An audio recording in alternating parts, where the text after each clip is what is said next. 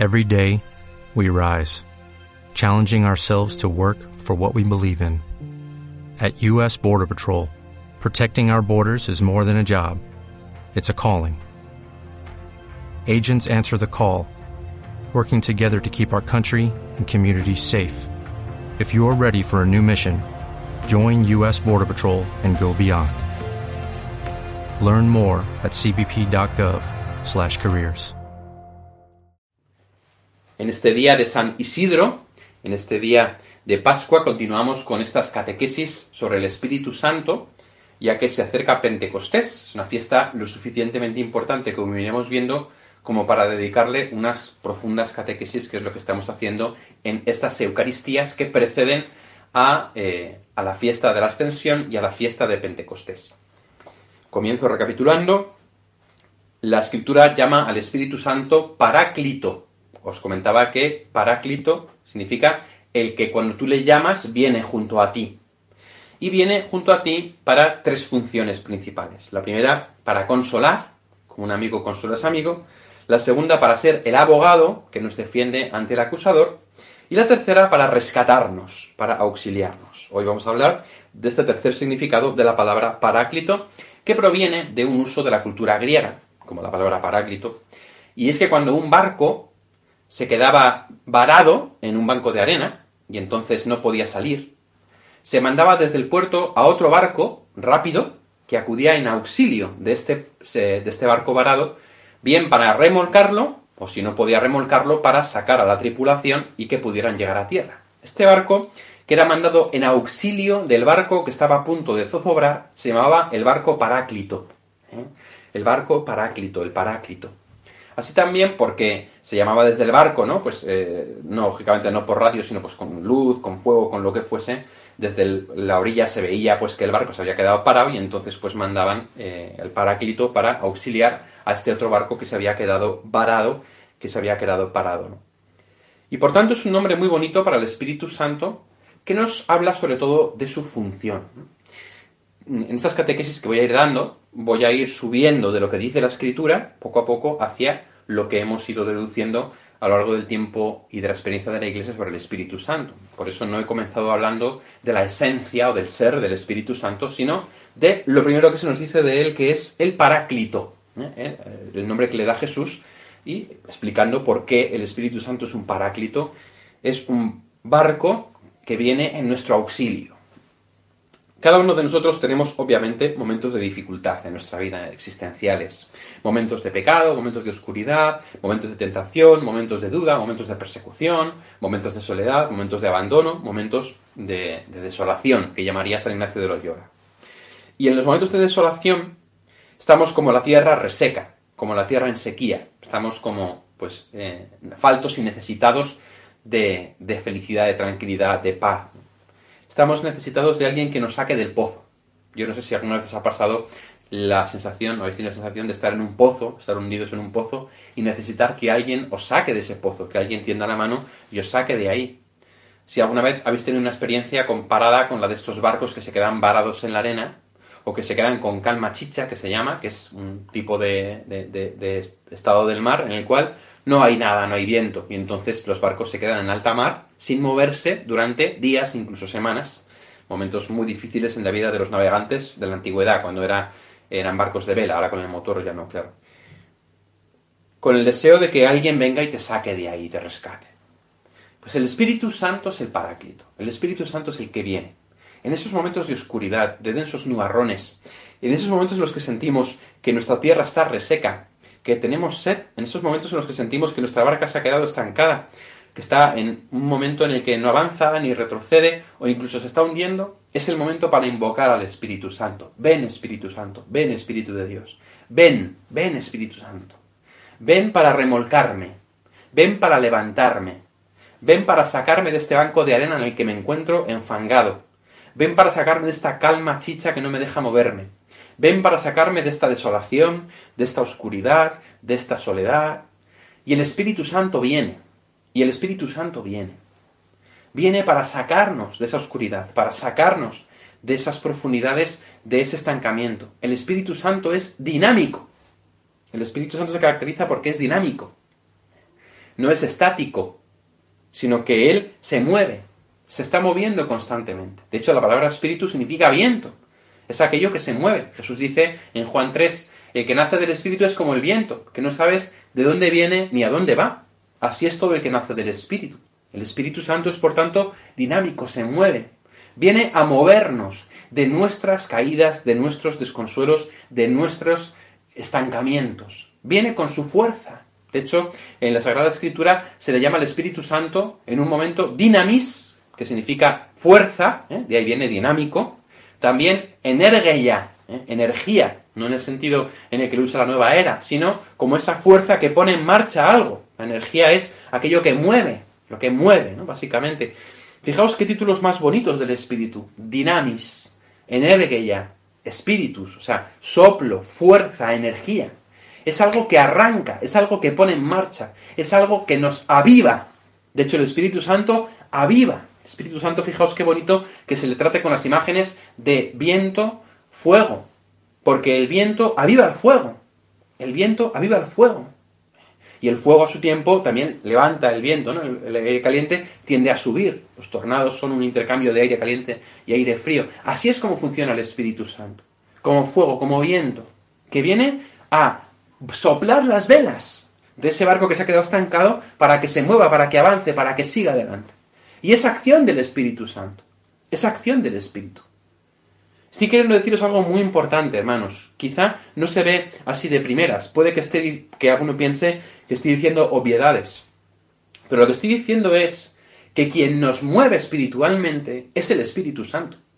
No es el Padre ni el Hijo. Es el Espíritu Santo. El Padre ha enviado al Hijo para que el Hijo le envíe el Espíritu Santo. Para que el Espíritu Santo nos mueva. Para que el Espíritu Santo nos dé a Cristo, como iremos viendo, y para que el Espíritu Santo nos lleve al Padre. Os conviene que yo me vaya, dijo Jesús en el Evangelio de Juan, porque si no me voy, no vendrá a vosotros el Paráclito. Fijaos qué fuerte lo que dice el Señor. Os conviene que yo me vaya, porque si no me voy, no vendrá a vosotros el Paráclito. Sin embargo, si me voy, os lo enviaré. Fijaos qué importancia da Jesús al Espíritu Santo. Es necesario que Él se vaya para poder enviar el Espíritu. Porque lo más importante en la vida de la Iglesia es el Espíritu Santo. Es el alma de la iglesia que decía Benedicto XVI. El Espíritu Santo es el alma de la iglesia. El Espíritu Santo nos anima, nos mueve, nos agita. Cuando una emoción te mueve a salir de tu oscuridad, de tu tibieza, es el Espíritu Santo. ¿Qué frutos da el Espíritu Santo? Alegría, paz, esperanza. ¿Qué carismas da? Da el don de fe, el don de milagros, el don de hablar en nombre de Jesús, el Espíritu Santo nos levanta, el Espíritu Santo nos mueve, el Espíritu Santo nos hace salir, nos hace movernos, es dinámico. Es el que nos da la vida espiritual. No habría vida espiritual sin Espíritu Santo. El hecho de que yo pueda estar celebrando esta Eucaristía es porque el Espíritu Santo me anima. El hecho de que yo pueda predicar en el nombre de Jesús es porque el Espíritu pone las palabras de Cristo en mi boca. El hecho de que vosotros podáis orar es obra del Espíritu. Dice San Pablo Nadie puede decir Jesús es Señor si no lo hace movido por el Espíritu Santo. Ni siquiera poder decir Jesús nuestro Señor, como decimos por Jesucristo nuestro Señor, ni siquiera eso lo podemos hacer si no es por la acción del Espíritu Santo. Por la acción del Espíritu Santo nos mueve la vida espiritual, incluso la vida emocional. Por el Espíritu Santo es como somos movidos adelante. No nos quedamos estancados en la vida, avanzamos. ¿Y hacia dónde avanzamos? Hacia la santidad, el Espíritu Santo vivificador, Señor y dador de vida. El Espíritu es el que da vida, dice Jesús en Juan 6, la carne no sirve para nada. Es el Espíritu el que da vida, el que da la vida, el que nos mueve, el que nos levanta. En tal sentido, se puede comparar con este barco paráclito, con este barco rápido, este barco dinámico, este barco con capacidad para tirar de otro y para sacarlo de donde está. Este barco con capacidad para rescatar. En dos sentidos. En primer lugar, cuando uno está de bajón, en desolación, en oscuridad, pero también cuando uno se ha acostumbrado, se ha acostumbrado a la vida, se ha acostumbrado, se ha acomodado en la vida, que es un peligro muy importante. En el primer caso, en ese caso de oscuridad, de desesperanza, de, de, de desolación espiritual, es un momento para invocar al Espíritu Santo, ven, ven, ven, sin cansarse continuamente, constantemente. Ven Espíritu Santo, reavívame, riega la tierra en sequía, como dice en la oración al Espíritu Santo, ¿no? Oh Dios, tengo sed de ti como tierra reseca, agostada sin agua. Ven, Espíritu Santo, ven y sácame de esta desolación. Ven y reanímame. Ven y sácame de este banco en el que estoy metido. Porque solo el Espíritu Santo lo puede hacer. El Espíritu Santo es como la cuerda que nos lanza Cristo desde el cielo, para que nos asamos, para que nos agarremos a ella y que Él pueda tirar de nosotros. El Espíritu Santo es el ancla de Dios. El Espíritu Santo es el don de Dios que nos saca, que es capaz de sacarnos incluso de las oscuridades más profundas. Pero tenemos que llamar con perseverancia. Tenemos que llamar con perseverancia. Como si un barco se queda varado y entonces hace señas a tierra firme. Enciende un fuego o con espejos, como hacían en la antigüedad, hace señales a tierra firme. ¿Para qué? Para que finalmente respondan. Sin decaer, sin dejar de sin tirar nunca la toalla, sin tirar nunca la toalla. ¿no? Me venía la imagen a la cabeza de un náufrago que va a una isla desierta y que todos los días enciende un fuego para que le vean en algún momento, hasta que finalmente le ven. Ese náufrago no tiene que desistir jamás de hacer señales para que le puedan ver y le puedan rescatar. Así también, cuando estamos en desolación espiritual, no debemos cejar jamás en nuestro empeño de invocar al Espíritu Santo y de pedirle que venga en el nombre de Jesús. Jesús dijo que todo lo que pidamos en su nombre, Él nos lo daría. Ven Espíritu Santo, ven en el nombre de Jesús. Además esto nos hace cobrar conciencia de que el Espíritu Santo es lo más grande que Dios nos puede dar. Es lo más importante. No hay nada más grande que Dios nos pueda dar. No hay nada más importante que nos pueda dar. Señor, te pido consuelo. ¿Quién es el Espíritu de consuelo? El Paráclito. Señor, dame más fe. ¿Quién da el don de fe? El Espíritu Santo. Señor, dame esperanza. ¿Quién concede la virtud de la esperanza? El Espíritu Santo. Señor, levántate de mis pecados. ¿Quién perdona los pecados? El Espíritu Santo. Acordaos de Juan 20, cuando el Señor sopla sobre los doce y les dice, recibid el Espíritu Santo, a quienes perdonen los pecados les quedan perdonados. Señor, dame fuerza. ¿Quién da el don de fortaleza? El Espíritu Santo. Señor, dame sabiduría para discernir. ¿Quién da la sabiduría? El Espíritu Santo. Señor, es que no te siento cerca, necesito piedad. ¿Quién da el don de piedad? El Espíritu Santo. El Espíritu Santo da todo. Es lo más grande que Dios nos puede dar. Por eso en desolación, en oscuridad, en estancamiento, necesitamos invocar al Espíritu Santo, porque es lo más grande que Dios nos puede dar. Porque con el Espíritu Santo vienen todos los dones, todos los frutos, todos los carismas, que nos pueden sacar de esa situación de estancamiento espiritual. El paráclito, el que cuando tú le llamas viene, viene para consolar, viene para defender y viene para sacarte del abismo. ¿Veis qué bonito? Viene para consolarte, viene para defenderte y protegerte y viene para sacarte de ese abismo y que tú sigas adelante hacia la santidad, el Espíritu Santo santificado. Y en segundo lugar también cuando nos acomodamos. Nos acomodamos a veces en una vida mediocre, en una vida en la cual pues ponemos una vela a Dios y otra al diablo, en una vida en la cual a veces hemos perdido la dinámica del espíritu, hemos perdido la vida dinámica. El Papa Francisco ha insistido mucho en esto. El Papa Francisco, cuando ha hablado de esto, parece que ha dicho obviedades. Y por eso ha pasado un poco como a veces esas cosas desapercibidas. Del Papa Francisco a veces parece que hay cosas que dice que le damos un eco mediático tremendo porque son ambiguas, y sin embargo, hay otras cosas que dice que son claras y pasamos por encima como si no significaran nada. ¿Qué ha dicho el Papa Francisco? Que la Iglesia tiene que estar viva, tiene que ser dinámica, tiene que salir. ¿Y quién mueve a la Iglesia a salir de su comodidad? Es el Espíritu Santo. A salir de las estructuras, a salir de los encasillamientos, a salir de las formas. ¿Para qué? Para que el Espíritu nos lleve donde Él quiera. Para que sea el Espíritu el que moldee y, el que moldea la Iglesia. Y no sea la iglesia la que le diga al Espíritu por dónde tiene que ir. La iglesia tiene que dejarse guiar por el Espíritu. Y la iglesia eres tú y soy yo. La iglesia no son los papas y los obispos. Somos tú y yo, ellos también. Pero somos tú y yo. Que estamos muchas veces amodorrados en nuestra vida espiritual y humana y no nos dejamos mover por el Espíritu. No nos dejamos llevar por Él. Qué bonito que en esta crisis de coronavirus ha habido tantas personas que movidas por el Espíritu han hecho caridad, por ejemplo que es el mayor don del Espíritu Santo. En mi parroquia yo hice un mensaje de texto que mandé por WhatsApp y la gente ha donado muchísimo dinero para la parroquia. Pero no solo eso, sino que mucha gente llamó para decir, yo voy a llevar carne, yo voy a llevar eh, pescado, yo voy a llevar no sé qué, yo en la iniciativa Ceno contigo voy a llevar esto, yo los de FETA vamos a llevar esto, una señora de la parroquia va a llevar esto, otra da un sobre y dice, para lo que haga falta.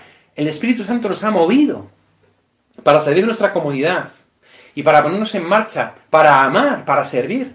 Ahora mismo, en el Zoom familiar que teníamos, Decía mi hermana Gema que su marido estaba limpiando los bancos de la iglesia y que iba, tenía que ir a recogerle. ¡Qué bonito! este suscitar, este suscitar del espíritu, la conciencia de que la iglesia somos nosotros, de que nos tenemos que mover, de que tenemos que ser católicos dinámicos, de que tenemos que ser movidos por el Espíritu Santo y dejarnos mover por él. Y el Espíritu Santo nos va a sacar siempre de nuestra comodidad, siempre, siempre. No va a dejar que nos quedemos ajustados. No va a dejar que nos quedemos como quietos. No quiere decir que el Espíritu Santo viene a quitarnos la paz. El Espíritu Santo quita la paz al que está en el pecado, al que va de mal en peor bajando, como dice San Ignacio. El Espíritu Santo quita la paz al alma que está ahí. ¿eh? El Espíritu Santo es paz. Y el alma creyente le da paz. Pero es una paz que al mismo tiempo es dinámica, le mueve. Es una paz que mueve hacia una inquietud cada vez mayor, hacia lo que Dios quiere. San Felipe Neri. Llega, le dan una casa, es preceptor de unos niños, está cómodo, tiene una chimenea, tiene comida todos los días. Se planta delante del crucifijo y dice, más. Yo estoy hecho para más. Tú me pides más. San Juan Bosco, cuando condenan a muerte a uno de sus chavales y le ahorcan, se pone delante de la cruz y ve que Dios le pide más. En un momento en el que parece que ha fracasado porque a uno de sus chavales, imaginaos, por homicidio le matan, ¿no? Le condenan a muerte. Y ve que Dios le pide más. La Madre Teresa de Calcuta, una mujer, pues allí, eh, profesora de unas niñas, una vida consagrada, religiosa, ya había llegado a su top, pues Dios le pide más. San Isidro Labrador, un hombre casado que trabajaba todos los días una hora de oración, da de comer a los pobres. Y cuando llega al final de sus días, tanto él como Santa María de la Cabeza ven que Dios les pide que se hagan monjes se separan y van a vivir vida monástica. Más. El espíritu es dinámico siempre. Es dinámico siempre. Siempre nos lleva a más y nos mueve a más. A más que tú puedes hacer por tu vecindario, por tus compañeros de trabajo, por tus amigos, por tu parroquia, por tu iglesia. El Espíritu Santo es dinámico y nos mueve a salir de nuestra comodidad para hacer lo que Él quiere. Es cierto que fiarse del Espíritu es una aventura, porque no sabes de dónde vienes ni a dónde vas. No sabes dónde el Espíritu te va a llevar. Y muchas veces el Espíritu Santo te puede mover por dentro, te puede poner una emoción en el corazón, pero otras muchas veces el Espíritu Santo te mueve por fuera, por las circunstancias. Yo como sacerdote lo he experimentado muchas veces. Mis cambios pastorales que han sido decisiones aleatorias de mis superiores que a dedo han decidido. No, han sido obra del Espíritu. Ha sido el Espíritu Santo el que por las circunstancias de la Iglesia me mueve y no permite que me acomode. Y debe ser que tiene miedo que me acomode mucho porque me cambia cada dos por tres. El Espíritu Santo por dentro y por fuera nos está constantemente moviendo. A más, a más santidad, a más entrega, a más amor, a más, a más, a más. Pero no con inquietud, no con falta de paz no con falta de paz. El Espíritu a veces nos deja también en tiempo de barbecho, que es tiempo en el que Él está actuando de un modo misterioso, como la levadura que fermenta la masa, o como la planta que va creciendo poco a poco. Pero al final el Espíritu es dinámico. Y es importante que nosotros como católicos, iba a decir, sí, rompamos los moldes en los que a veces nos hemos metido. Iba a decir rompamos las estructuras, no, estructuras no son, no son un problema en la Iglesia católica, no tienen por qué serlo rompamos los moldes en los que a veces nos hemos metido nosotros mismos. Puedo poner ejemplos muy concretos. En el camino neocatecumenal hay un paso en el cual tienen que ir casa por casa, llamando puerta por puerta para anunciar el Evangelio. Muchos a lo mejor podréis decir, oh, pero es que esto es lo que hacen los testigos de Jehová. Que esto parece protestante. Y yo digo, ¿qué valor y qué fuerza tienen los del camino neocatecumenal para hacer esto? es una cosa del espíritu sin duda. ¿Tú te atreverías a hacerlo?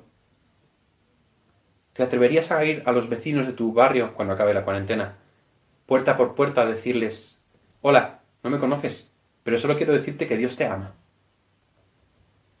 ¿Crees en Dios? Porque, oye, sí, los testigos de Jehová lo hacen, es cierto. Van un, paso, van un paso por delante de nosotros. Hay gente que se dice, no, es que ese no es el método de evangelizar. Bueno, no hay un método para evangelizar, pero para hacer eso hay que tener un don del Espíritu. ¿eh? Yo recuerdo una vez que iba en el metro y entró un pastor evangélico a predicar en voz alta en el metro. Está claro que no es el método, porque a mí mismo, que soy católico, que era seminarista en ese momento, me causó rechazo. Pero no deja de ver el valor y la fuerza que tenía esta persona, que movida por el Espíritu estaba haciendo algo que a los ojos de la gente era una locura. Y pongo ejemplos como estos para referirme a qué, para deciros a qué me refiero cuando hablo de la dinámica, de, la dinamicidad del Espíritu Santo, de a qué nos mueve. Nos mueve a cosas que no son cómodas. Nos mueve a cosas que no son cómodas. Y yo no te digo que tú tengas que ponerte ahora a, hablar en el metro o a ir puerta por puerta, que a lo mejor sí, no lo sé, ¿eh? porque no hay que cerrarse a nada. A nada hay que cerrarse de lo que el Espíritu nos puede pedir. Pero a lo mejor Dios sí que te pide que a ese compañero de trabajo con el que nunca hablas, te acerques y le hables. O que esa persona con la que ya tienes un trato pues normalizado, le hables de Dios. O que introduzcas un cambio en tu vida. O que empieces a rezar en familia. Que a lo mejor nunca lo has hecho. Te ha dado vergüenza. Que cojas con tu esposo con tu esposa esta noche y antes de acostarte todas las noches oréis juntos en voz alta. Pero no una Ave María, benita sea, sino lo que Dios inspire en tu corazón. Señor, gracias por mi marido, por este día, por tal. La oración conyugal que se llama. Hacer cosas que nunca se te han ocurrido. Para eso, obviamente, hay que estar primero a expensas del Espíritu, escuchando al Espíritu, tratando de estar atento a lo que el Espíritu me pide. El Espíritu viene a socorrerme, el Paráclito viene a auxiliarme, viene a sacarme de mis, de mis momentos malos, de mis bajones y de mis desolaciones pero también viene para sacarme de mi comodidad. Y para eso necesito escuchar y atender la voz del Espíritu, que como os decía se manifiesta por dentro y por fuera. Y para ello hay que saber escuchar. Por dentro en la oración, en la vida espiritual, lo que Dios, lo que el Espíritu me está pidiendo, y en las circunstancias, sabiendo ver que el Espíritu se aprovecha de ellas para poder moverme.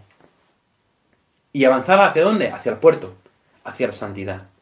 Y arrastrar conmigo a todos los que pueda. El espíritu es viento que sopla. Y nuestros barcos de vela son movidos por él. Pero un barco de vela, si no está bien orientado, no se acerca al puerto. Por eso necesitamos todos orientarnos en la dirección del espíritu. Y llevar con nosotros todos los barcos que podamos, orientarlos en la dirección adecuada para que el soplo del espíritu les lleve al cielo. Y así podamos llegar a la salvación, no solo nosotros, sino todos los hombres y mujeres que Dios ha puesto en nuestro camino, a los que el Espíritu nos está llamando a que seamos paráclitos para ellos a que seamos barcos rescatadores para ellos y les saquemos de su soledad, oscuridad, desesperanza y también de su comodidad, estancamiento y de su facilonería, para que todos nos pongamos en marcha. Porque el espíritu es dinámico, la iglesia es dinámica, el cristiano es dinámico, el católico es dinámico, el espíritu nos mueve. Vamos pues a pedir por intercesión de María y de San Isidro el don del espíritu paráclito que venga a consolarnos a defendernos, pero también a movernos. Y así nos ponga a todos en marcha en nuestra vida concreta, con iniciativas concretas, con llamadas concretas, para que llevemos al mayor número de barcos de este mundo, al mayor número de personas, de familias y de realidades, en la dirección correcta hacia el puerto del cielo, que es la salvación.